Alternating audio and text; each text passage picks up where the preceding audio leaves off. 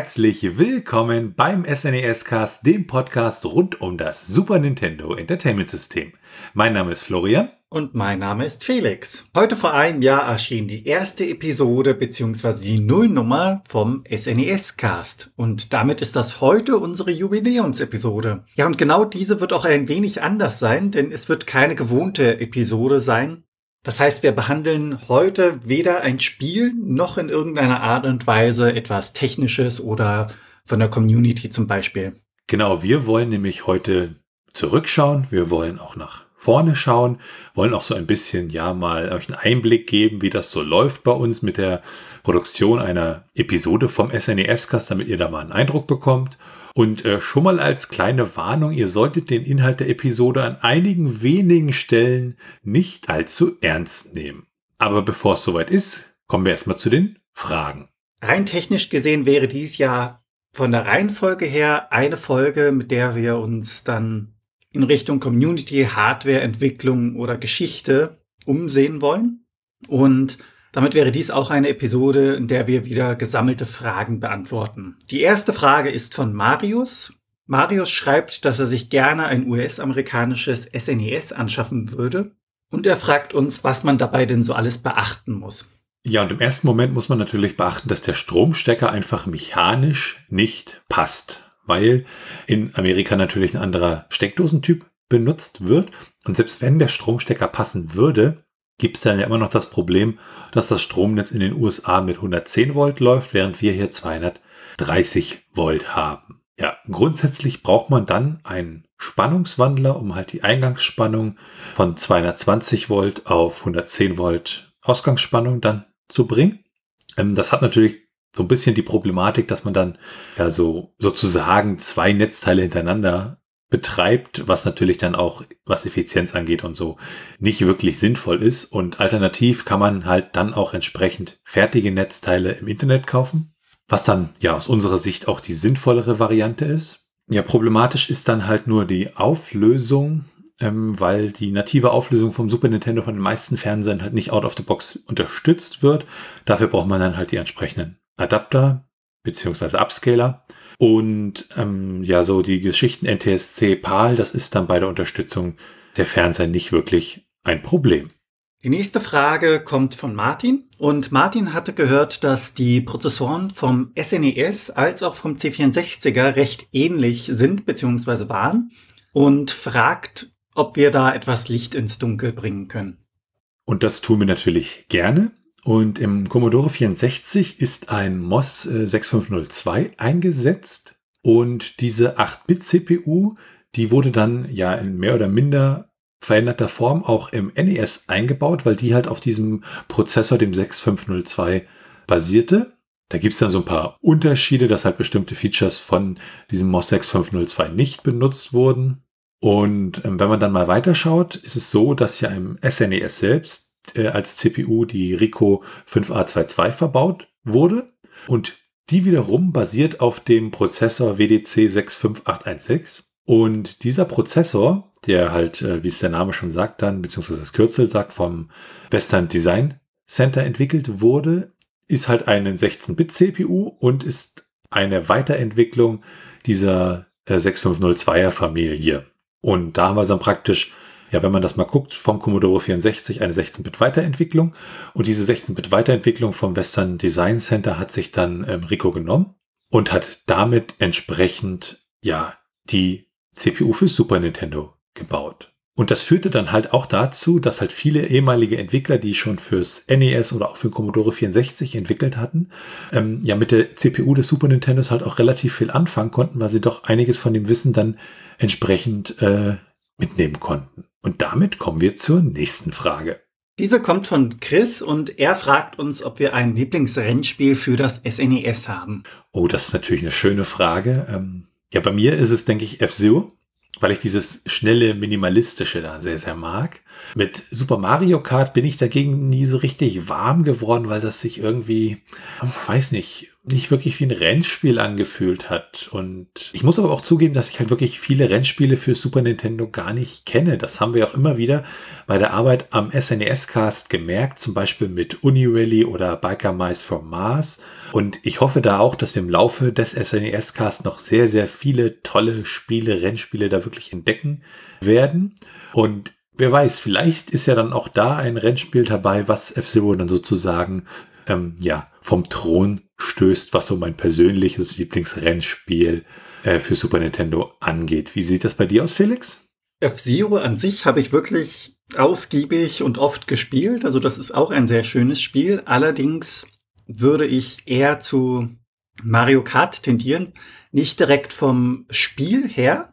Also du hast schon recht in dem Sinn, wenn du sagst, F-Zero ist quasi äh, eher ein Rennspiel als Mario Kart, aber mit Mario Kart habe ich persönlich einfach mehr positive Erinnerungen verknüpft, weil da sind verschiedene Spieleabende mit drin, an die ich gerne zurückdenke. Also für mich ist dann wirklich Mario Kart eher das Rennspiel, was ich an Platz eins sehe. Und damit sind wir dann auch durch mit den Fragen und ähm, ja, kommen wir mal so ein bisschen zu Bewertungen. Und zwar, ihr könnt ja diesen Podcast unter anderem bei Apple Podcasts bewerten. Und für Podcasts ist das wahrscheinlich auch so ziemlich die wichtigste Bewertungsplattform. Und da kann man dann unter anderem fünf Sterne vergeben oder bis zu fünf Sterne. Wir freuen uns natürlich immer, wenn ihr fünf Sterne vergebt. Oder halt eine ausführliche Rezension abgeben. Und für alle, die diese Bewertung nicht kennen, haben wir sie mal mitgebracht und äh, wollen sie so im Laufe der Sendung auch mal so ein bisschen einstreuen. Ja, hören wir doch mal in die erste Bewertung hinein. Der SNES-Cast ist eine interessante Zeitreise. Und in jeder Folge erfahre ich noch etwas Neues zu den verschiedenen SNES-Themen. Hier erwartet einen kein überdrehter Quatschtalk, sondern ein gut recherchierter Podcast mit sympathischen Sprechern, der gut zu unterhalten weiß. Macht weiter so und vielen Dank. Ja, vielen Dank für diese Bewertung und auch das Lob. Was das Thema überdrehter Quatsch bzw. Laber-Podcast angeht, ohne das jetzt hier als Schimpfwort dutzen zu wollen, denn auf meiner Liste stehen auch einige davon, die ich gerne höre. Wir sind da eher ein Podcast, der Fakten und Wissenswertes vermitteln möchte und vielleicht auch beim eigenen Lieblingsspiel noch die eine oder andere Neuigkeit für den Hörer herausbringen möchte. Kommen wir ein wenig zum Hintergrundwissen, denn wie entsteht denn eigentlich eine Episode vom SNES-Cast. Gewissermaßen von der Idee bis zur endgültigen Episode. Ja, wie machen wir eine Episode? Also jede Sendung hat da so einen gewissen äh, Workflow, der sich da mittlerweile bei uns eingeschliffen hat. Und äh, man muss natürlich auch immer so ein bisschen schauen, ähm, ja, wenn es dann um die Themenfindung geht ähm, oder grundsätzlich so, was kommt so an Episoden dass wir natürlich nicht vier Rollenspiele in einem Monat machen kann, weil das schafft man von der Vorbereitung einfach nicht. Also versuchen wir immer so ein bisschen ja komplexere Spiele mit so kürzeren, in Anführungszeichen einfacheren Spielen zu mischen, dass man da auch eine gute Mischung hat und was dann auch so ein bisschen ja auch Vielfalt reinbringt, weil man halt sich dann immer nicht nur auf sein Lieblingsgenre auch äh, stößt, sondern ja da so ein bisschen das Ganze durchmischt. Aber grundsätzlich ist es so, ähm, wir haben irgendwo Themenfindung, dann vorbereiten wir die Episode natürlich vor, machen Recherche etc. Dann geht's an die Aufnahme, an den Schnitt, auch die Nachbearbeitung und dann natürlich an den ganzen Veröffentlichungskram, also dass das Ganze auf SNES-Cast.de dann erscheint etc. Aber schauen wir mal in die einzelnen Punkte ein bisschen genauer rein. So, bei der Themenfindung ist es natürlich ja wirklich halt die Überlegung, ja, was sind so die nächsten Episoden, die für uns in Betracht kommen? Hatte ich ja gerade schon ein bisschen was zu ausgeführt, dass wir äh, natürlich auch versuchen, so Themen zu finden, dass wir das auch schaffen, da jeweils wöchentlich eine Folge rauszubringen. Aber es geht natürlich auch viel um Abwechslung. Also wir wollen jetzt nicht 30 Jump and Runs hintereinander behandeln, sondern wir wollen halt ja bei den Spielen eine gewisse Abwechslung haben. Und dann haben wir auch unsere Folgen, wo es halt um andere Themen geht, wie zum Beispiel technische Themen oder Community-Themen oder gesellschaftliche Themen, halt alles rund Dinge ums Super Nintendo oder um Geschichte oder zum Beispiel, äh, ja, dann, wo man die Hardware genauer behandelt wird, dass wir da wirklich so Abwechslung haben und auch ein rundes Bild abliefern, so dass das SNES e halt, ja klar, es ist zum Spielespielen da, aber es ist halt nicht alles, sondern da ist noch wesentlich mehr, wenn man mal da über den berühmten Tellerrand hinaus schaut. Ja, dann auch so ein bisschen bei der Planung. Also wir halt gucken, Ähm, wenn wir jetzt sagen, wir wollen jetzt Chrono Trigger nächste Woche machen, dann werden wir das wahrscheinlich nicht schaffen. Also, dass wir da auch so ein bisschen teilweise längerfristig planen und gucken, lass uns mal Chrono Trigger dann und dann machen, damit wir da entsprechend ähm, die Vorbereitung ordentlich machen können, das Spiel ordentlich spielen können. Also das sind so Kriterien, die dann bei der Themenfindung wirklich wichtig sind. Dann ähm, haben wir für die eigentlichen Episoden dann auch eine gewisse ja, Struktur. Also wir haben ja immer so Themen, die haben wir immer im Podcast, ne? das, das Gameplay zum Beispiel oder das Setting oder ähm, wir behandeln ja auch ROM-Hacks, Speedruns, das sind so unsere, ich sag's immer, nennen sie mal Standardthemen an der Stelle. Da geht's dann halt in der Vorbereitung darum, das Spiel zu spielen, ähm, sich einen Überblick über das Spiel oder das entsprechende Episodenthema zu verschaffen und dann ja reden Felix und ich da halt ne, entsprechend drüber schauen, was wir da so an Recherche schon zusammengetragen haben. Und dann ist es natürlich so, wir haben da vielleicht so eine Art ja vorgefertigte Episodenstruktur im Kopf.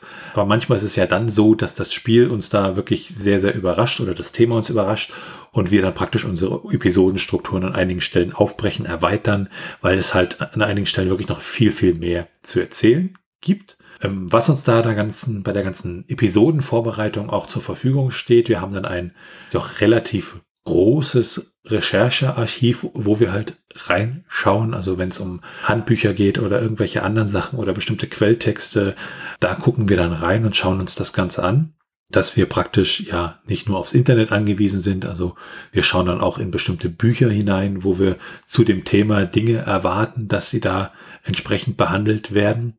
Und machen dann da unsere ganze Vorbereitung, sprechen uns dann zwischendurch auch immer wieder ab. Und so im Groben kann man sagen, also wenn es wirklich super ideal läuft und eine relativ kleine Episode das Ganze ist, dann verbringen wir jeweils mit der Vorbereitung so um die acht Stunden. Das heißt insgesamt 16 Stunden dann für uns beide reine Vorbereitung, dass wir sozusagen das Episodenskript dann ja halbwegs fertig haben.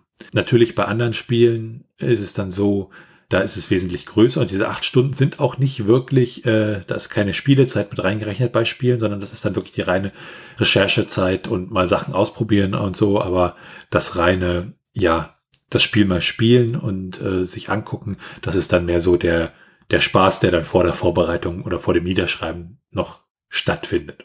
Am Ende haben wir dann auf alle Fälle ja ein fertiges Skript sozusagen, wobei Skript dann nicht heißt, dass da irgendwie Sätze ausformuliert drinstehen, sondern das ist dann halt ähm, ja entsprechend unsere die Fakten zum Spiel, die wir dann da zusammengetragen haben, aus denen dann ja der Podcast entsteht und damit so ein Podcast entstehen kann, muss er natürlich aufgenommen werden. Bei der Aufnahme ist es bei uns so, ähm, wir sitzen dann immer getrennt in getrennten Räumlichkeiten und machen die Aufnahme dann über die Software Studio Link das ist so eine Lösung, womit man dann, ja, N-1 nennt sich das. Das heißt, dass man halt äh, ja den, den, seine eigene Audiospur nicht mehr hört in der Aufnahme und man sich dann halt auch sinnvoll übers Netz zusammenschalten kann. Ähm, früher haben wir da auch noch viel mit, mit Videoverbindungen gearbeitet, also dass wir uns auch noch gegenseitig sehen konnten dann in dem Moment. Äh, das haben wir aber schlussendlich gelassen, weil das dann auch so ein bisschen, äh, ja, dann je nachdem, äh, wie dann die Internetverbindung vielleicht ist, teilweise auch zu Problemen führen kann. Und ja, dann geht's halt los. Wir besprechen noch mal kurz letzte Fragen vielleicht und dann wird die Aufnahme gestartet und dann nehmen wir halt unseren Podcast auf. Und ähm, ja, so je nach Episode sind wir dann nach eins bis zwei, manchmal auch drei Stunden mit der Aufnahme entsprechend durch. Und dann haben wir sozusagen die Rohfassung der Episode. Da hat man manchmal an einigen Stellen vielleicht noch mal ein Äh drin oder mal eine längere Denkpause. Und das wird dann sozusagen in der nächsten Stufe, nämlich im Schnitt, dann ja korrigiert.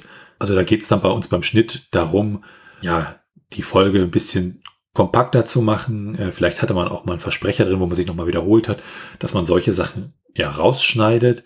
Da geht es dann nicht darum, irgendwie ein, ein, wie beim Radio, ein, ein, ein super fein abgestimmtes Feature zu bauen, sondern es geht halt darum, ja für den Hörer, dass der nicht irgendwie da plötzlich eine, eine fünfsekündige Denkpause sich mit anhören darf, sondern dass das ein bisschen ja, kleiner gemacht wird. Da finden dann auch so ein paar technische Schritte statt, wo zum Beispiel die Aufnahmen erstmal normalisiert werden und ähm, zum Schnitt selber nutzen wir dann Logic Pro X, wo dann halt die entsprechenden Spuren sind und wir das Ganze dann zusammenschneiden und das dann auf unterschiedliche Spuren dann auch packen, also die einzelnen Sprecher und auch unsere Musik für Intro und Outro, damit am Ende dann da wirklich das auch in der Nachbearbeitung, was dann danach noch kommt, entsprechend sinnvoll gestaltet werden kann. Und ja, der Schnitt dauert dann je nach Episode, also da kann man auch nochmal so zwei bis vier Stunden, weil dann natürlich die komplette Episode nochmal angehört wird währenddessen und geguckt wird, ob das alles ordentlich passt. Und dann ist die Episode an sich fast fertig. Was dann im nächsten Schritt stattfindet, ist, dass die Kapitelmarken gemacht werden. Und Kapitelmarken sind ja so, die man dann im Podcatcher sich angucken kann. Was weiß ich, ihr interessiert euch zum Beispiel nicht fürs Gameplay, sondern wollt nur die, die Trivia hören oder die, die technischen Geschichten. Dann könnt ihr mit den Kapitelmarken innerhalb der Episode halt entsprechend ja hin und her springen. Und diese erstellen wir dann auch, diese Kapitelmarken für die Episode. Und dann haben wir sozusagen die fertige Episode in unterschiedliche Spuren also diese unterschiedliche Spuren aufgeteilt und unsere Kapitelmarken. Und mit diesen beiden Geschichten gehen wir dann in die Nachbearbeitung. Das machen wir mit Auphonic. Das ist ein Dienst im, im Netz, wo man halt äh, das Audio entsprechend nachbearbeiten kann. Ja, und was heißt Nachbearbeitung in dem Sinne? Jetzt ist es zum Beispiel so, dass zum Beispiel die Spur von Felix da ja leiser sein könnte als meine Spur oder ich vielleicht in meiner Spur ja teilweise mal ein bisschen lauter war, aber den Rest der Folge irgendwie nur geflüstert habe. Und diese ganzen Sachen, die werden dann halt einfach aneinander angeglichen, dass die gefühlte Lautstärke für äh, die entsprechenden Spuren und auch innerhalb der Spur für den Hörer halt gleich mäßig ist und ähm, man nicht irgendwie relativ laut bei sich hört und plötzlich wird die Episode noch lauter und man kriegt da irgendwie einen Hörsturz von, sondern dass das relativ angenehm auf einer gleichen Lautstärke, auf einer gleichen Lautheit an der Stelle ist. Und Auphonic macht dann noch so ein, zwei andere Sachen, nämlich zum Beispiel die unterschiedlichen Ausgabeformate, äh, für die wir dann den Podcast ausliefern, entsprechend zu kodieren.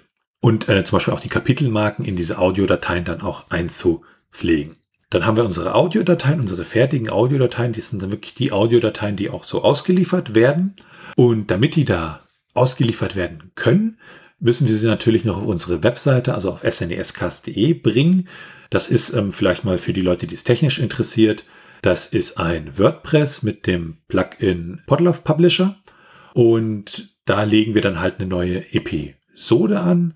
Und füttern diese neue Episode auch nochmal mit den Kapitelmarken, damit man sie auch im Webplayer sieht, hinterlegen die entsprechenden Audiodateien, schreiben noch unseren Text dazu, ähm, dass halt klar ist, in, worum geht's in der Episode, machen dann auch noch unsere Schlagwörter ran an die Episode. Also ihr könnt ja zum Beispiel im, auf der Webseite dann ähm, nach dem Schlagwort zum Beispiel zwei Spieler suchen oder das anklicken und seht dann halt alle Episoden, wo halt zwei Spieler-Spiele behandelt wurden.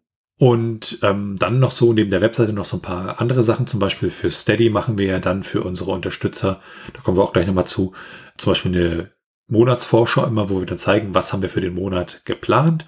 Das muss natürlich auch geschrieben werden und hinterlegt werden. Also alles in allem ist da schon schon relativ viel Zeit, die wir dafür verbringen. Und damit ist die Episode dann sozusagen fertig hinterlegt, geplant für Freitag 18 Uhr. Je nachdem, ja manchmal schon sehr, sehr knapp. Also da waren Episoden dann manchmal auch erst um am Freitag um 17 Uhr fertig. Aber grundsätzlich ist es so, dass wir doch da versuchen, äh, die Episoden immer doch schon, ja, so eins, zwei Wochen vorzuproduzieren. Das klappt manchmal besser, manchmal schlechter. Aber bisher hat's halt immer sehr, sehr gut geklappt. Das ganz kurz, wie eine Episode beim SNES-Cast entsteht. Und dann würde ich noch ganz kurz gerne was ähm, zum Thema Feedback und Unterstützung erzählen. Also was wir total wichtig finden und worüber uns wir auch immer wirklich riesig freuen, ist ja euer Feedback. Und da könnt ihr uns ja per Mail erreichen, zum Beispiel äh, per Mail an halt info at snescast.de oder über unseren Discord-Server, wo sich auch schon viele unserer Hörer eingefunden haben und wir uns da wirklich drüber freuen.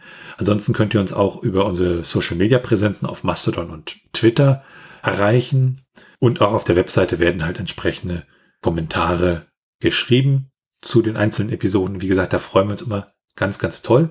Und wenn ihr uns unterstützen wollt, dann könnt ihr uns halt Feedback geben. Ihr könnt uns bei Apple Podcasts bewerten und ihr könnt uns auch bei Steady unterstützen. Steady ist so eine Plattform, da könnt ihr halt einen monatlichen Betrag da lassen, ähnlich wie bei Patreon. Nur, dass äh, Steady halt eine deutsche Plattform ist an der Stelle und ähm, könnt dann halt ja sozusagen sagen, ihr möchtet uns unterstützen und dafür erhaltet ihr dann ja so kleinere Benefits, zum Beispiel jeder Unterstützungsstufe, äh, dass ihr dann eure monatliche Vorschau erhaltet. Und es ist auch so, ähm, dass äh, wenn ihr da als Unterstützer ein Thema habt, was euch wirklich unbedingt, also richtig am Herzen liegt, wo ihr sagt, da würdet ihr jetzt relativ zeitnah gerne eine Episode zu hören, dann tun wir das natürlich bei der Themenwahl auch entsprechend äh, ja beachten und die, das dann das Thema entsprechend ja wesentlich höher priorisieren, damit wir das dann relativ schnell euch da vorstellen können, damit ihr dann die Episode zu eurem Wunschthema auch hören könnt. Das ganz kurz zum Feedback und jetzt zur Auflockerung ein kleines Quiz mit jeweils einer Frage.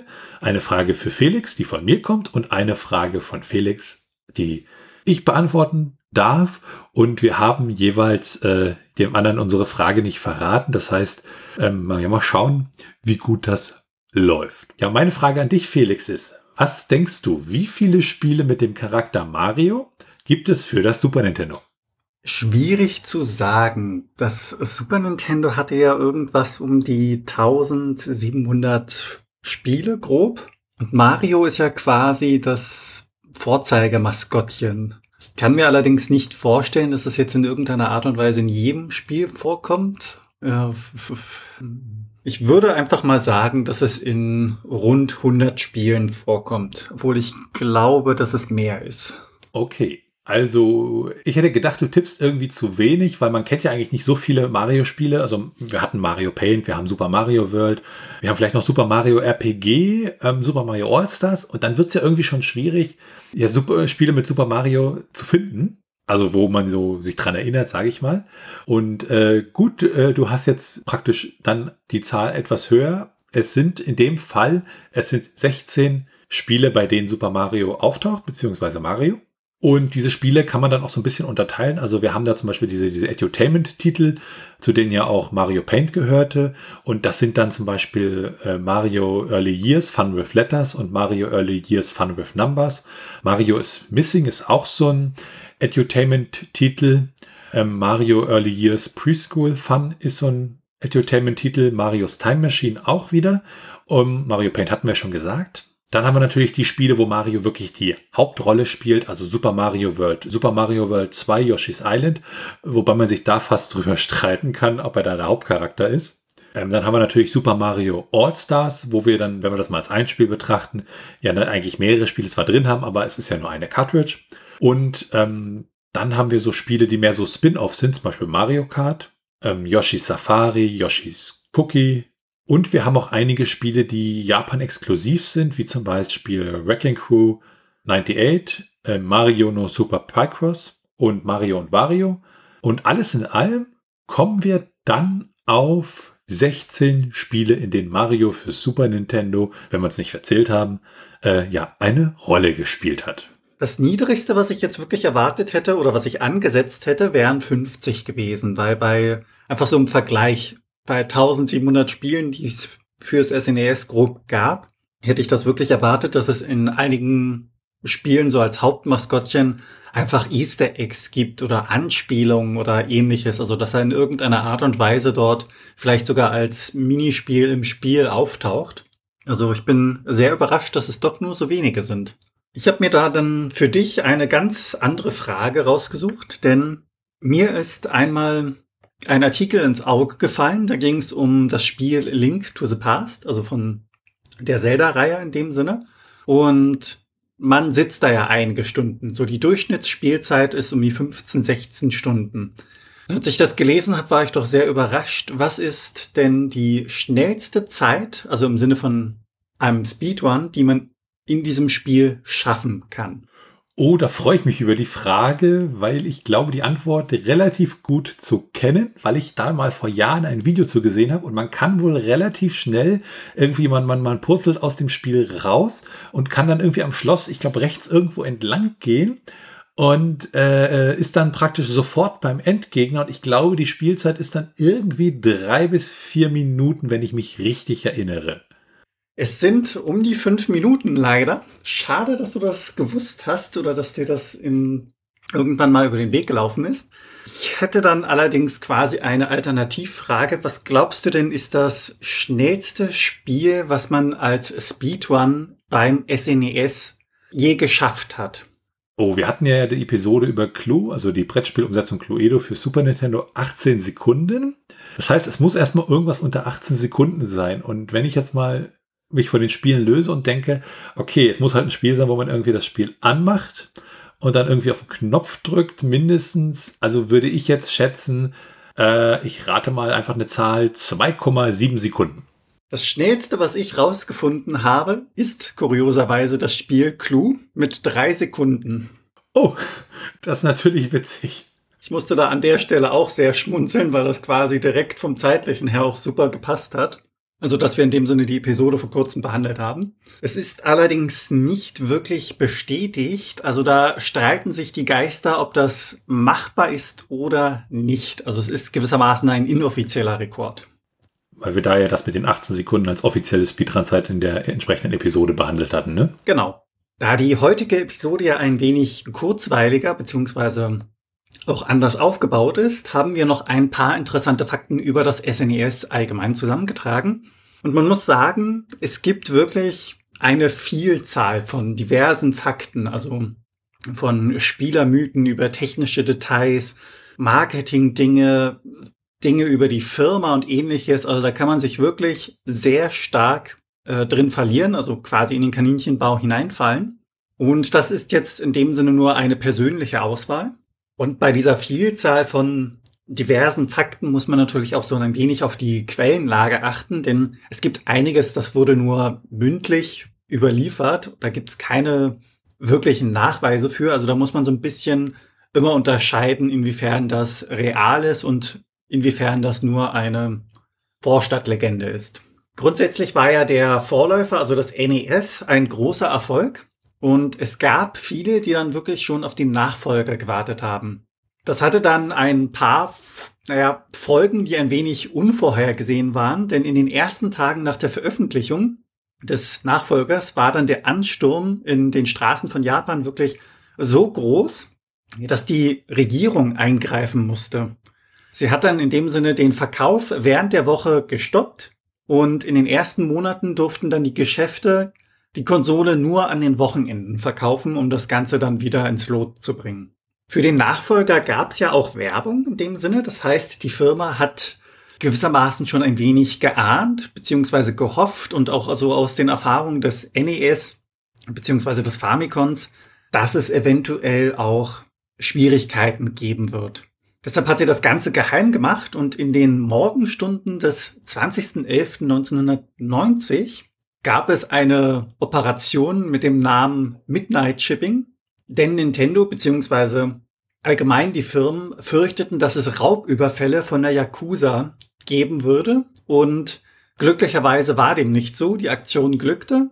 Keiner der insgesamt 3000 Konsolen wurde in irgendeiner Art und Weise überfallen. Da sieht man mal den Stellenwert der Popularität dieser Konsole, dass man da wirklich Angst hat, dass die Yakuza in irgendeiner Art und Weise eingreift. Ein Fakt, bei dem ich wirklich schmunzeln musste, weil ich da dachte, ah ja, persönlich habe ich mich da ertappt gefühlt, ist gewissermaßen der Mythos um den großen Knopf zum Auswerfen der Cartridge. Denn es heißt ja immer, man soll das Spiel an sich nicht direkt aus dem SNES e rausziehen, weil es dadurch zu Fehlern kommen kann oder ähnlichem. Und für mich persönlich als Kind hat das auch immer absolut Sinn ergeben. Was ich zu dem Zeitpunkt allerdings nicht wusste, beziehungsweise was sich jetzt wirklich erst in den Nachforschungen zu dieser Folge herausgestellt hat, ist, dass der Auswurfknopf, also diese Eject-Taste gewissermaßen für die Cartridge, sowohl beim NES als auch beim SNES e eigentlich nur zur Schau diente. Nintendo hat sich dabei gedacht, dass man die Taste ins System einbaut, weil sie dachten, ja, den Kindern macht das Spaß und es ist ja auch eine gewisse Art quasi mit dem System, also der Konsole an sich in irgendeiner Art und Weise zu interagieren. Das macht ja auch Spaß, dass man schaut, wie man das reinsetzt, wie man das rauspackt, wo man das anschließt und ähnliches. Bei mir ist das allerdings wirklich so drin, dass ich das teilweise heute noch mache. Und zwar nicht nur beim SNES, e sondern dass ich da quasi generell ein wenig konditioniert bin, ohne in irgendeiner Art und Weise zum Beispiel das Gerät abzumelden, es nicht rauszuziehen, obwohl das inzwischen sicher übrig hat. Wobei man ja auch sagen muss, also die Idee ist ja, um da mal eine Lanze für zu brechen, die Idee ist ja, dass man die Cartridge halt einfach mit der Hand rausnehmen könnte. Und beim Super Nintendo, also beim NES, wenn man da mal da zurückschaut, da ging das ja einfach. Aber beim Super Nintendo ist es ja dann so, wenn das Super Nintendo an ist, dann ist die Cartridge ja auch mechanisch gesperrt. Das heißt, ich kann sie gar nicht rausziehen. Ich muss es ja erst ausmachen und dann kann ich sie in der Theorie rausziehen oder den Eject-Knopf benutzen. Und um da mal eine Lanze wirklich für den Eject-Knopf zu brechen, ich finde ja, es ist, glaube ich, gar nicht so eine blöde Idee, weil der Eject-Knopf praktisch immer auf die gleiche Art und Weise die Cartridge hinaus befördert. Wenn ich sie vielleicht selber ja rausziehe und da vielleicht so ein bisschen Scherkräfte anwende, dann tut das meiner Platine vielleicht im Endeffekt gar nicht so gut. Also ich würde da schon fast sagen, dass das nicht nur Dekoration ist, auch wenn das von Nintendo vielleicht so gedacht war, sondern durchaus auch einen ja, Zweck hat, äh, wo man sagen kann, ja, damit kriege ich der Cartridge mit relativ wenig Kraft und äh, immer auf, der, auf die gleiche Art und Weise halt aus dem Super Nintendo raus. Und ähm, dann auch als interessanter Fakt ähm, rund um das Super Nintendo, das hatten wir auch, glaube ich, schon mal in einer Episode erwähnt, das NES war ja relativ flach und was macht hm, dann der entsprechende Spieler? Der nutzt das Ganze als Tisch, stellt seine Getränke drauf ab und wie ist das so mit Getränken, die man irgendwo drauf abstellt? Man kippt sie unweigerlich dann auf die teure Technik und das führte natürlich dazu, dass es dann auch entsprechend ja wesentlich mehr Reparaturen an der Konsole gab.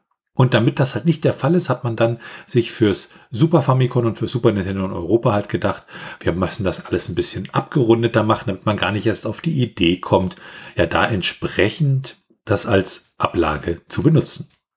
In den letzten Episoden haben wir euch ja gebeten, uns eure Gedanken in Audioform rund um den SNES-Cast und oder das SNES bereitzustellen. Und zu unserer großen Freude haben uns da einige Aufnahmen erreicht. Hören wir doch einmal in die erste Aufnahme von Eckart rein. Der SNES war meine absolute Lieblingskonsole als Kind. Ich weiß noch, wie wir stundenlang vorm Fernseher gesessen haben und uns rechteckige Augen geholt haben beim Spielen. Bei uns gab es Spiele wie Disneys Aladdin, Yoshi's Island, Mario Kart oder Donkey Kong. Auch die Tatsache, dass man zwei Spieler hatte, hat für Frust aber eben auch für Versöhnung gesorgt. War generell halt einfach eine, eine unfassbar schöne Zeit. Wir hatten auch diesen Gameboy-Spiele-Adapter, wo ich mal einen Nachmittag äh, für mich hatte und da einen ganzen Samstag für mich hatte und ich habe Pokémon gespielt auf dem großen Fernseher. Das war eine sehr schöne oder ist eine sehr schöne Erinnerung.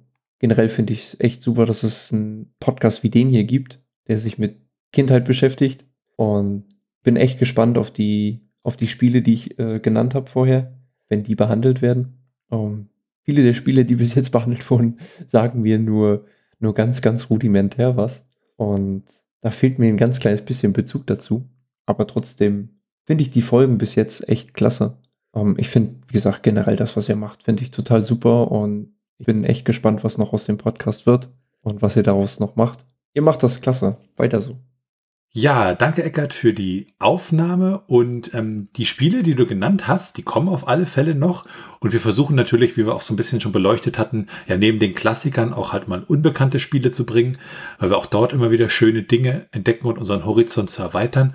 Und ähm, was auch dazu kommt, so diese großen Klassiker, die man halt kennt, ähm, vor denen haben wir natürlich dann besonders viel Respekt und äh, wollen sie halt nicht schnell dahin schludern, sondern wollen sie halt wirklich ganz, ganz gewissenhaft uns angucken und spielen und recherchieren. Und deshalb ist es halt so, dass dann solche Geschichten noch immer ein bisschen äh, länger dauern. Also wenn ich da zum Beispiel dann die Super Mario World Folge denke, die hatten wir dann auch schon wesentlich länger in der Vorbereitung, weil wir das halt da doch einen gewissen Anspruch an uns haben. Und vielen, vielen Dank für dein Lob bezüglich des SNES Cast.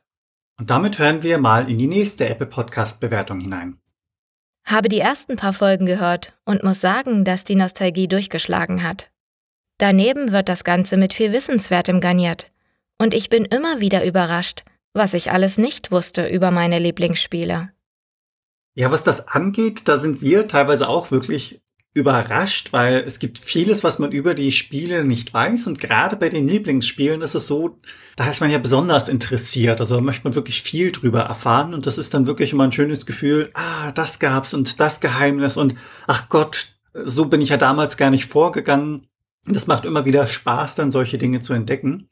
Und auch hier ein großes Dankeschön an denjenigen, der uns diese Bewertung dagelassen hat. Offiziell startete dieser Podcast ja im Juli 2021, also vor einem Jahr.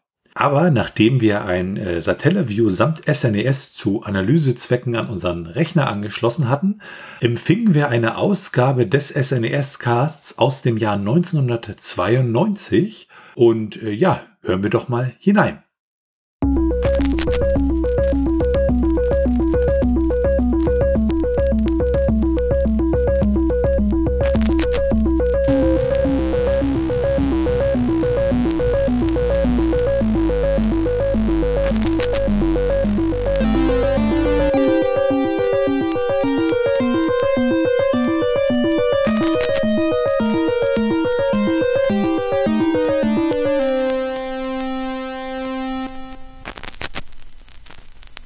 Und herzlich willkommen beim SNES-Cast, der Datenfernübertragungs- und lokal vorgehaltene Radiosendung rund um das Super Nintendo Entertainment System. Mein Name ist Florian.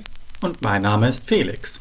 Und wie gewohnt haben wir die Errata unserer letzten Sendung in unserer Zeitschrift SNES Print hinterlegt. Die aktuelle Ausgabe erhaltet ihr für 8 deutsche Mark an ausgewählten Kiosks. Und diesmal unter anderem mit dem großen Strategieteil rund um SimCity und ja, lasst eure Modems glühen, denn der SNES-Cast verfügt nun über ein eigenes Bullet-in-Board-System im FidoNet und wir erzählen euch später gleich nochmal, wie ihr darauf kommt. Aber erstmal zum Ausblick. Wenn wir mal in die aktuellen Veröffentlichungen schauen, da gibt es ja einige spannende Dinge. Und wir sind vor allem gespannt auf die Veröffentlichung von Wing Commander für das SNES. Und natürlich warten wir auch auf die Umsetzung von Prince of Persia und The Legend of Zelda A Link to the Past. Ob es wohl das hält, was es verspricht. Wir reden da nachher noch einmal genauer drüber. Und dann wird ja im Moment viel über das Patent geredet. Laut dem alte Spiele erst durchgespielt werden müssen, bevor neue Spiele begonnen werden können. Das Ganze ist ja auch unter dem Namen Anti-Pile of Shame System bekannt. Aber nun kommen wir zum Hauptthema der heutigen Sendung und unser heutiges Thema sind die Gerüchte zu einem Adapter von Nintendo zur Nutzung von NES-Spielen im Super Nintendo, dem sogenannten Super Nintendo Switch, kurz SNS. Und laut den Gerüchten ist die Hardware für den Adapter ja schon ziemlich. Ja, und an dieser Stelle brach die Verbindung zum Satellaview leider zusammen. Wir hätten da doch gerne mehr gehört. Und damit hören wir dann in die nächste Apple Podcasts Bewertung rein. Schöne Retroperspektive auf die SNES-Konsole und die Spiele dieser Zeit. Danke dafür. Und macht weiter so. Ja, auch für diese Bewertung vielen Dank dafür. Und es ist wirklich sehr motivierend, das Ganze wenn wir da Rückmeldung bekommen. Das Hörerfeedback ist ja für uns sehr wichtig, weil das Ganze ist sehr motivierend für uns. Und das wird auch dadurch ein wenig realer, denn während der Aufnahme sind wir ja nur zu zweit, sprechen quasi miteinander. Und wenn man dann hört, dass andere ihr Feedback dazu geben und das dann natürlich auch bisher sehr positiv ausfällt, dann ist das wirklich schön zu hören, das motiviert einen sehr und deshalb nochmal ein wirklich großes Dankeschön an die bisherigen Rückmeldungen von euch. Ja, und die Episode heute etwas kurzweiliger und deshalb ein sehr kurzweiliges Thema, nämlich das Thema Zensur. Und jetzt kann man sich natürlich fragen, im Moment, was hat das mit Kurzweiligkeit zu tun? Und äh, ja, Nintendo ist ja wirklich berüchtigt gewesen für seine relativ strikten Standards, dass halt bestimmte Sachen nicht gezeigt werden sollten. Und äh, Hintergrund war halt, ähm, dass sie halt das Image ähm, der Konsole, den Ruf der Konsole halt nicht beschädigen wollten. Und aus heutiger Sicht ist das an einigen Stellen doch, doch äh, ein bisschen aberwitzig, was da so passiert ist.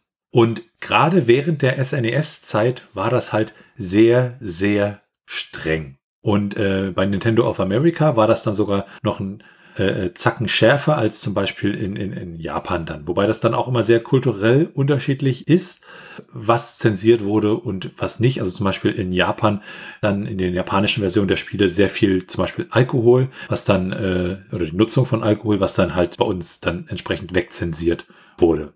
Und da gab es ja dann auch so dieses, dieses, ja, dass das SNES e sozusagen eine anständige Konsole ist, während Sega gesagt hat, ihr kriegt hier bei uns die unzensierten Spiele hier für Erwachsene. Und ähm, das Witzige ist, diese Politik von Sega führte dazu, dass Nintendo seine Zensurpolitik ja im Laufe der Jahre dann auch ähm, aufweichte, beziehungsweise auch ähm, ja komplett äh, so ein bisschen über den Haufen warf.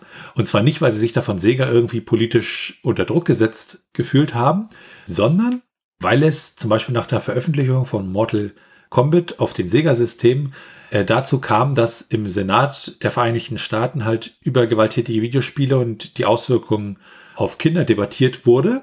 Und das führte dann zum Entertainment Software Rating Board, also zum Gründung desselben, was praktisch dann ja eine Organisation war, die Spiele altersabhängig klassifiziert und halt zum Beispiel gesagt hat, dieses Spiel ist ab sechs Jahre. Und damit hat Nintendo dann gesagt, alles klar, wenn es dieses System gibt, dann brauchen wir da nicht mehr so entsprechende Zensurregelungen, weil halt das ja irgendwie schon anderweitig gemacht wird und weil dann ja klar ist, dass das Spiel ist erst ab 18 Jahre geeignet oder dieses Spiel ist ab 6 Jahre geeignet und dann damit dann sozusagen da mehr oder weniger raus ist. Und man dann nicht Angst haben muss, dass der Kunde sagt, äh, das Spiel hier, das ist ja äh, nicht das, was ich erwartet habe, das ist ja viel zu gewalttätig etc. oder da ist zu viel Alkohol drin, weil dieses Rating ja eigentlich dann schon sagt, was der Kunde da entsprechend erwarten konnte. Wenn man sich dann mal anschaut, was man da so hat, zum Beispiel Chrono Trigger, da wurden halt Referenzen auf Alkoholkonsum und auch religiöse Referenzen entfernt für das internationale Release. Bei Earthbound ähm, wurden ähm, teilweise auch wieder Alkohol- und Drogenreferenzen entfernt und auch einige Referenzen bezüglich Sexualität. Und bei Flashback, The Quest for Identity, das hatten wir ja auch bereits im Podcast in einer Episode, da wurden halt die Referenzen auf Alkohol äh, entfernt. Und bei The Legend of Zelda, A Link to the Past, wurden die religiösen Referenzen entfernt. Und ähm, bei Contra 3, die Alien Wars, also was wir hier kennen unter dem Namen Super Protector, da wurde wohl die ja, Darstellung von Gewalt ein wenig reduziert. Aber zu dem ganzen Thema Zensur und Nintendo und wie sich das dann auf die Spiele ausgewirkt hat, da könnte man sicherlich auch nochmal eine separate Episode zu machen. Schauen wir uns als nächstes eine weitere Aufnahme von Holger an, der übrigens auch Podcasts macht. Das werden wir einmal verlinken. Und der war so schnell, die Website mit der Aufnahmefunktion war da noch warm. Moin, ihr beiden. Ähm, herzlichen Glückwunsch zu eurer Jubiläumsausgabe vom SNES-Cast. Ähm, ich bin vor ein paar Monaten äh, auf euren Podcast gestoßen und höre tatsächlich jetzt jede Folge echt, echt sehr gerne. Ähm, ich selber bin mit dem NES damals eingestiegen. Ähm, habe den SNES tatsächlich so ein bisschen in meiner Kindheit übersprungen, höchstens mal im, im Spielwarenladen ähm, mit so einer Zeitbegrenzung gespielt, so einem Ausstellungsstück. Ähm, und habe mir im Studium irgendwann dann tatsächlich nochmal ein SNES gekauft und nach und nach so eine kleine Sammlung auch aufgebaut. Und mag es natürlich sehr gerne, wenn ihr da irgendwelche ähm, Spiele, Spiele vorstellt, die ich noch nicht kenne. Und ähm, bin da sehr, sehr glücklich drüber. Also ich selber habe inzwischen keine Ahnung, ein SNES, äh, den Mini, ein paar Famicoms hier rumstehen, ein paar Super Famicoms hier rumstehen ähm, und bin echt sehr glücklich. Also die Konsole ist, obwohl ich die selber als Kind nicht hatte, ähm, eine meiner Lieblingskonsolen, weil ähm, gerade so die, die, die Pixel-Grafiken, die 2D-Spiele, äh, Mega Man X und, und äh, Link to the Past, aber auch die auch Super Mario World, sind halt echt gut gealtert. Ähm, vor allen Dingen verglichen mit den ersten 3D-Spielen wie vom N64 oder von der PlayStation 1. Deswegen ist der ähm, SNES e eigentlich so meine Lieblingskonsole. Sieht besser aus als NES und besser gealtet als N64. Und ähm, vielen Dank, dass ihr dieses, dieses Podcast-Projekt auf die Beine äh, gestellt habt. Und ähm, ich freue mich auf viele, viele weitere Folgen. Tschüss. Vielen Dank für die Glückwünsche. Und das SNES e war ja wirklich 2D Top of the Art. Das mit dem N64 persönlich stimme ich auf jeden Fall zu. Das ist wirklich sehr schlecht gealtert.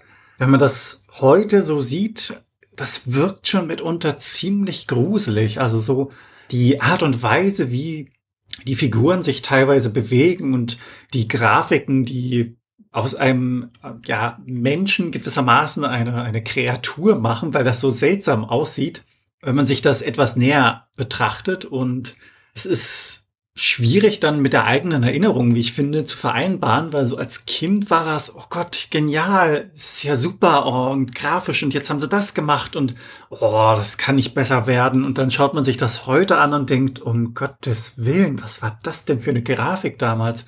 Werfen wir als nächstes einmal einen kleinen Blick auf die Statistiken. Ja, und ähm, da so ein bisschen aus dem Nähkästchen geplaudert, was haben wir denn jetzt so im letzten Jahr so gemacht und zum Beispiel Da hatten wir es so die erste Zeit so, dass Episoden äh, mittwochs fast immer gar nicht heruntergeladen wurden und donnerstags, freitags immer sehr, sehr hoch gingen. Und mittlerweile sieht man bei uns so über die Woche, werden immer Episoden des SNES-Cast heruntergeladen. Das freut uns natürlich und haben auch schon etliche Hörer gewinnen können, die uns dann auch regelmäßig hören oder zumindestens die Episoden regelmäßig herunterladen. Der Download sagt ja nichts über das Hören, aber wir gehen mal ganz optimistisch davon aus, dass ihr sie dann auch hört. Und wir finden das natürlich ziemlich großartig und deshalb noch wirklich nochmal ein ganz, ganz großes Dankeschön an unsere Hörer. Ja, wenn man mal so guckt, also diese Folge nicht mitgerechnet, dauert eine durchschnittliche Episode des Podcasts ungefähr 37 Minuten im Moment. Und bisher sind dann 52 Episoden erschienen. Wöchentlich erscheinen wir ja. Und ähm, wenn man mal das alles am Stück hören möchte, also sagt, ich möchte den SNES-Cast jetzt wirklich von Episode 0 bis zur aktuellen Episode durchhören, was wir natürlich sehr unterstützen, dann beträgt die Gesamtlänge aller Episoden einen Tag 10 Stunden und 58 Minuten. Und wir haben uns mal den Spaß gemacht, das mit so ein paar anderen Podcasts verglichen, die wir auch persönlich hören. Also ihr dürft die genannten Podcasts dann auch gerne gleich als Empfehlung verstehen. Und bei Physikgeplänkel ist es so, es ist ein Podcast über Physik, ähm, dass eine durchschnittliche Episode dieses Podcasts 43 Minuten dauert. Da sind 169 Folgen erschienen und die Gesamtlänge aller Episoden beträgt dort 5 Tage, 4 Stunden und 38 Minuten. Wenn wir das mal mit methodisch inkorrekt vergleichen, da ist es dann so, da ist ja schon die durchschnittliche Dauer relativ lang mit 3 Stunden 14 Minuten und bei den 219 Folgen kommt man da auf eine Gesamtlänge der Episoden von 29 Tagen, 12 Stunden und 7 Minuten. Und der Nerdwelten-Podcast, der hat immer so eine Episodenlänge von einer Stunde und 8 Minuten im Durchschnitt. Bei 154 Folgen gibt es da eine Gesamtlänge von 6 Tagen, 20 Stunden und 28 Minuten. Und der Audiophil Podcast ist ein Podcast über Podcasts. Der hat so eine durchschnittliche Länge von drei Stunden, sechs Minuten und bei 35 Folgen sind das vier Tage, zehn Stunden, elf Minuten. Also man sieht im Gegensatz zu anderen schon doch etablierteren Podcasts, die dann auch schon ein bisschen mehr Zeit auf dem Buckel haben, kann man den SNES-Cast noch relativ gut am Stück durchhören. Da muss man bei anderen Podcasts wahrscheinlich schon die eine oder andere Pause machen. Und damit schauen wir uns wieder ein paar Fakten über Super Nintendo an. In japanischen Hotels gab es eine Super Famicom Box. Sie diente der Zerstreuung der Gäste und sie enthielt ein Super Famicom mit zwei Modulen. Auf diesen Modulen konnten dann bis zu fünf Spiele gespeichert werden und es diente dann wirklich einfach nur den Gästen als Zerstreuung. In den USA hatte man Schwierigkeiten, das SNES e ja zu verkaufen, denn es gab damals viele Beschwerden von Eltern, die die fehlende Abwärtskompatibilität bemängelten. Und es gab zwar auch Pläne, diese Abwärtskompatibilität einzubauen, allerdings war das zu dem Zeitpunkt einfach ein Kostenfaktor und wurde dementsprechend leider nicht umgesetzt. Ja, und ein weiterer interessanter Fakt ist es so, wenn man halt ähm, ja als äh, Spieleredaktion, also wo man halt Spiele getestet hat, da irgendwelche Vorabexemplare bekommen hat, dann kann es mal sein, dass man dann wirklich nur so, so eine ROM bekommen hat und dann erstmal Bastelstunde angesagt war und man das entsprechend ja zusammenbasteln musste, damit es am Super Nintendo dann funktionierte. Also man hat da nicht immer so fertige Cartridges bekommen, die man einfach reinpacken konnte in sein Super Nintendo. Ja, dann vielleicht noch eins, zwei Worte zu unserem Selbstverständnis, weil wir nämlich gefragt wurden, ob wir eine Winter- oder Sommerpause machen. Und ja, bisher ist das nicht geplant. Also unser Anliegen ist es wirklich, jede Woche eine Episode herauszubringen, solange das Menschen möglich ist. Und bisher sind wir da noch nicht nachhaltig durch Krankheit oder ähnliches ausgebremst worden. Und wir mögen halt den Gedanken auch sehr, dass man da wirklich äh, jede Woche sich auf eine neue Episode des SNES Cast freuen kann. Und dann haben wir noch eine weitere Aufnahme bekommen für den SNES Cast für die Jubiläumsepisode und zwar diesmal von Julian. Hallo Felix, hallo Florian. Erstmal herzlichen Glückwunsch zu eurem Jubiläum. Ich finde euren Podcast sehr interessant, hervorragend recherchiert und bin überrascht, wie viele Folgen ihr im ersten Jahr schon geschafft habt. Meistens höre ich euch während der Arbeit, da vergeht dann der Arbeitstag wirklich wie im Flug. Für mich ist das Super Nintendo bis heute eigentlich die beste Nintendo-Konsole. Sehr gerne erinnere ich mich an wundervolle Multiplayer-Abende mit Super Mario Kart, Street Fighter 2 und Super Probotector. Was habe ich mit meinen Freunden gemeinsam gelacht, gegeneinander und miteinander gekämpft. Einfach eine tolle Zeit miteinander verbracht. Es hat mich doch wirklich überrascht, wie viel doch unsere Konsole ausgehalten hat. Trotz tausender Spielstunden und unsanften Umgang funktionierte die Konsole wirklich über all die Jahre. So, das war's dann von meiner Seite. Ich wünsche euch weiterhin viel Erfolg und freue mich auf jede neue Folge von euch. Ja, vielen, vielen Dank für das Lob. Das ermutigt uns auch sehr, die viele Zeit in die Nachforschung zu stecken. Und natürlich ist es toll, dass wir die die Arbeit versüßen können. Und ja, Super Probotector ist auch eins unserer Zwei-Spieler-Highlights. Das SNES e hat viel ausgehalten und heute bekommt man noch sehr gut erhaltene Konsolen. Und damit sind wir wieder bei Fakten über das Super Nintendo. Und ähm, ja, was auch toll ist, ist die Unterstützung von Nintendo, also der, der, der Support von Nintendo, der ist wirklich ja, ziemlich Wahnsinn gewesen. Also einmal haben sie natürlich die Geräte so designt, dass man sie ja auf Dauer auch benutzen konnte und sie nicht einfach plötzlich kaputt waren. Und zum Beispiel ist es so, dass fürs Super Nintendo die Systeme bis ins Jahr 2007 noch repariert wurden. Und das natürlich unglaublich ist, wenn man überlegt, dass die Konsole äh, 2003 in Japan als letztes Land sozusagen eingestellt wurde und man da dann entsprechend noch so lange Support hat. Das rechne ich persönlich auch sehr hoch an. Also ich finde, diese Reparaturfertigkeit ist da wirklich sehr lobenswert. Wir hatten ja bereits erwähnt, dass es eine Vielzahl an regulär veröffentlichten SNES-Titeln gab und es gab nur ein Spiel in dieser Reihe, das offiziell mehr als fünf Spieler erlaubt hat. Und das ist das Spiel Shiu Saiku no Quiz U Ketaisen Super. Es gab zwar viele Spiele, die man mit mehreren Spielern spielen konnte, allerdings wurde dieses Spiel wirklich mit mehr als fünf Spielern gleichzeitig gespielt. Das heißt, man hat den Super Multitap Adapter zusammen mit den Twin Tab Buzzers an die Konsole angeschlossen und dann konnten insgesamt acht Spieler gleichzeitig bei diesem Quizspiel mitmachen. Das SNES e war ja wirklich erfolgreich und hat dementsprechend auch viele gute Titel verkauft und hervorgebracht. Auf dem ersten Platz, was die verkauften Kopien angeht, ist unangefochten Super Mario World mit 20 Millionen Kopien. Und wenn man dann diesen Erfolg anschaut, kann man ja auch das vergleichen mit dem Beginn. Und das finde ich hier sehr interessant, denn das SNES e hat mit nur drei Spielen begonnen, die quasi ausgeliefert worden sind zu Beginn. Das wäre zum einen F-Zero, Pilot Wings und Super Mario World. Da bleiben wir ein wenig gewissermaßen beim Marketing und deren Geschichte, denn es gab auch Spiele, die quasi um ein Haar wirklich niemals auf den Markt gekommen wären. Und das hat unter anderem damit zu tun, dass es ja Spiele gab, in diesem Fall jetzt Donkey Kong Country, die auf den Markt kam und da wollte man dann ähnliche Spiele rausbringen, weil man sich ein Stück des Kuchens abschneiden wollte. Das hat leider dazu geführt, dass der erste Versuch, Yoshi's Island herauszubringen von Shigeru Miyamoto abgelehnt worden ist. Und er hat das dann in seinem farbenfrohen, cartoonartigen Look quasi der Firma vorgeschlagen. Und die meinte, nein, wir wollen eher etwas wie Donkey Kong. Hätte er zu dem Zeitpunkt aufgegeben, wäre es dann so gewesen, dass Yoshi's Island niemals rausgekommen wäre und für ihn war das allerdings undenkbar. Er hat dann seine Vision quasi verdoppelt und rüstete dann nochmal nach. Er hat noch farbenfroher, noch übertriebener gemacht.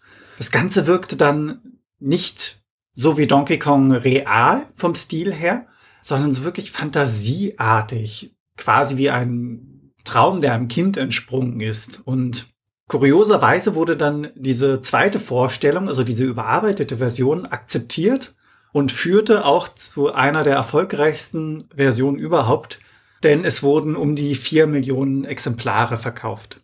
Und dann gibt es für Super Nintendo Spiele, die Dolby Surround unterstützt haben, unter anderem zu nennen äh, Jurassic Park ähm, 1 und 2, Super Turrican, und Dolby Surround ist halt eine frühe Version dieser ganzen Dekodierungstechnologie für Sound. Und was dort passiert ist, dass ein zusätzlicher Surround-Kanal in dieses ja, Stereo-Signal reinkodiert wird. Und wenn man dann eine entsprechende HiFi-Anlage hat, an dem man das anschließen konnte, dann konnte man diesen Surround-Sound da sozusagen wieder rausholen. Also das war dann praktisch ja auch sozusagen eine kleine Premiere dann, dass dieses Dolby Surround Zeugs dort benutzt wurde. Wobei es da wohl auch einige Spiele gab, zu denen wohl auch Secret of Evermore gehören sollte und Secret of Mana und Star Ocean, bei denen das auch so war, die aber niemals offiziell von den Dolby Laboratories ähm, ja, lizenziert wurden.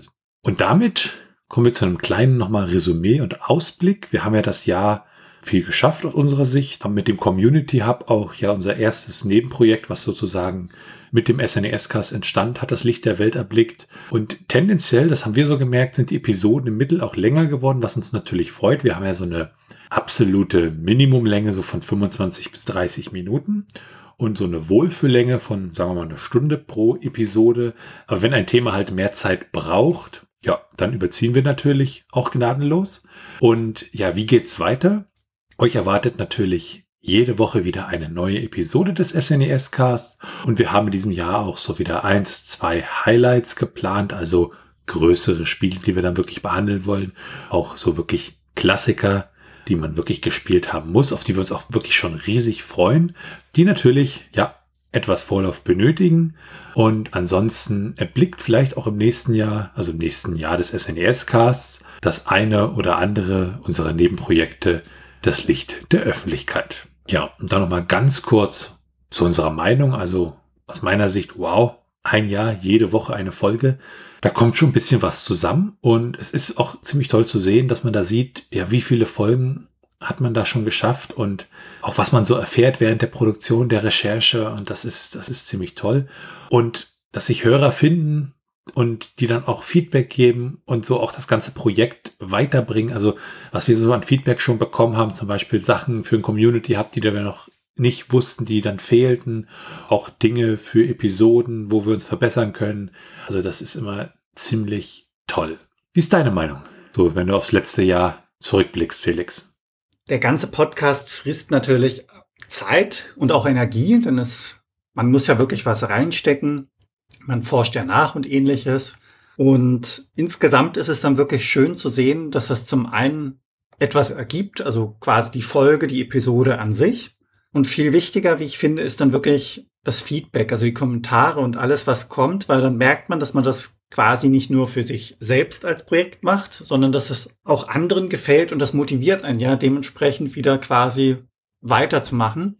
Man merkt dann mitunter auch, dass es selbst so ein bisschen besser wird mit der Zeit. Also am Anfang war es natürlich alles neu. Oh, ein Podcast, ja, kann man machen. Probieren wir, testen wir mal aus. Das Ganze hat dann natürlich länger gedauert, weil man das nicht gewöhnt war. Und das ist inzwischen schon so ein bisschen routinierter, was die Arbeitsweisen angeht und die Nachforschung. Weil man ja jetzt so seine Quellen hat. Man weiß, wie man da rangeht und dementsprechend auch besser wird. Schwierig ist es, das Ganze einzuhalten, was den Zeitplan zum Beispiel angeht. Denn eine Folge pro Woche ist schon relativ anspruchsvoll. Gerade wenn man so in den Sommermonaten aufnimmt oder privat gerade viel zu tun hat. Da muss man dann immer schauen, wie man das Ganze regelt und dann hat man bisher immer einen guten Termin dafür gefunden. Bin auf jeden Fall gespannt, welche Spiele wir noch so entdecken, welche Fakten und wie sich das ganze Projekt in der nächsten Zeit weiterentwickelt. Ja, und was natürlich, bevor wir mit dieser Episode des SNES-Casts am Ende sind, keinen Fall fehlen darf, ist halt ein wirklich großes Dankeschön an unsere Hörer. Und so ein Podcast, das ist, denke ich, auch herausgeklungen, soll ja unserer Meinung nach auch keine Einbahnstraße sein. Und ihr gebt Feedback, ihr gebt Kommentare, seid bei uns mit im Discord, unterstützt uns auf Steady. Und das ist wirklich, wirklich toll und dafür wirklich nochmal ein ganz großes Dankeschön. Und damit sind wir dann noch am Ende dieser Episode des SNES-Casts, der Jubiläumsepisode nach einem Jahr SNES-Cast. Und wenn ihr Fragen, Anmerkungen, Themenvorschläge oder Kritik habt, dann könnt ihr uns gerne schreiben per Mail an info.snescast.de. Ihr könnt uns auch auf unserer Webseite unter den einzelnen Episoden Kommentare zu diesen hinterlassen. Bewertet uns bei Apple Podcasts und anderen Podcast-Portalen.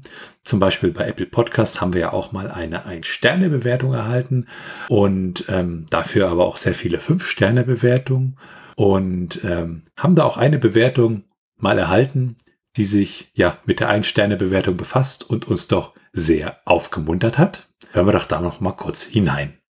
Ich weiß nicht, wieso man hier einen Stern vergibt. Ich habe die Folge über die Architektur des SNES e gehört und fand sie sehr informativ und toll erklärt. Ja, vielen Dank für diese Bewertung und die aufmunternden Worte. Und ähm, unabhängig von den Bewertungen könnt ihr uns natürlich auch persönlich empfehlen. Ihr könnt uns auf Steady unterstützen. Da haben wir ja heute auch einiges zugesagt. Und ähm, es freut uns halt, wenn ihr uns da unterstützt, weil es uns hilft, diesen Podcast zu machen. Und alles weitere dazu und rund um den Podcast, wie zum Beispiel den Link zu unserem Discord-Server, unserem Community Hub oder unseren Social-Media-Präsenzen auf Mastodon und Twitter, findet ihr unter snescast.de. Und damit geht es auf ins nächste Jahr des SNES Cast. Tschüssi. Ciao.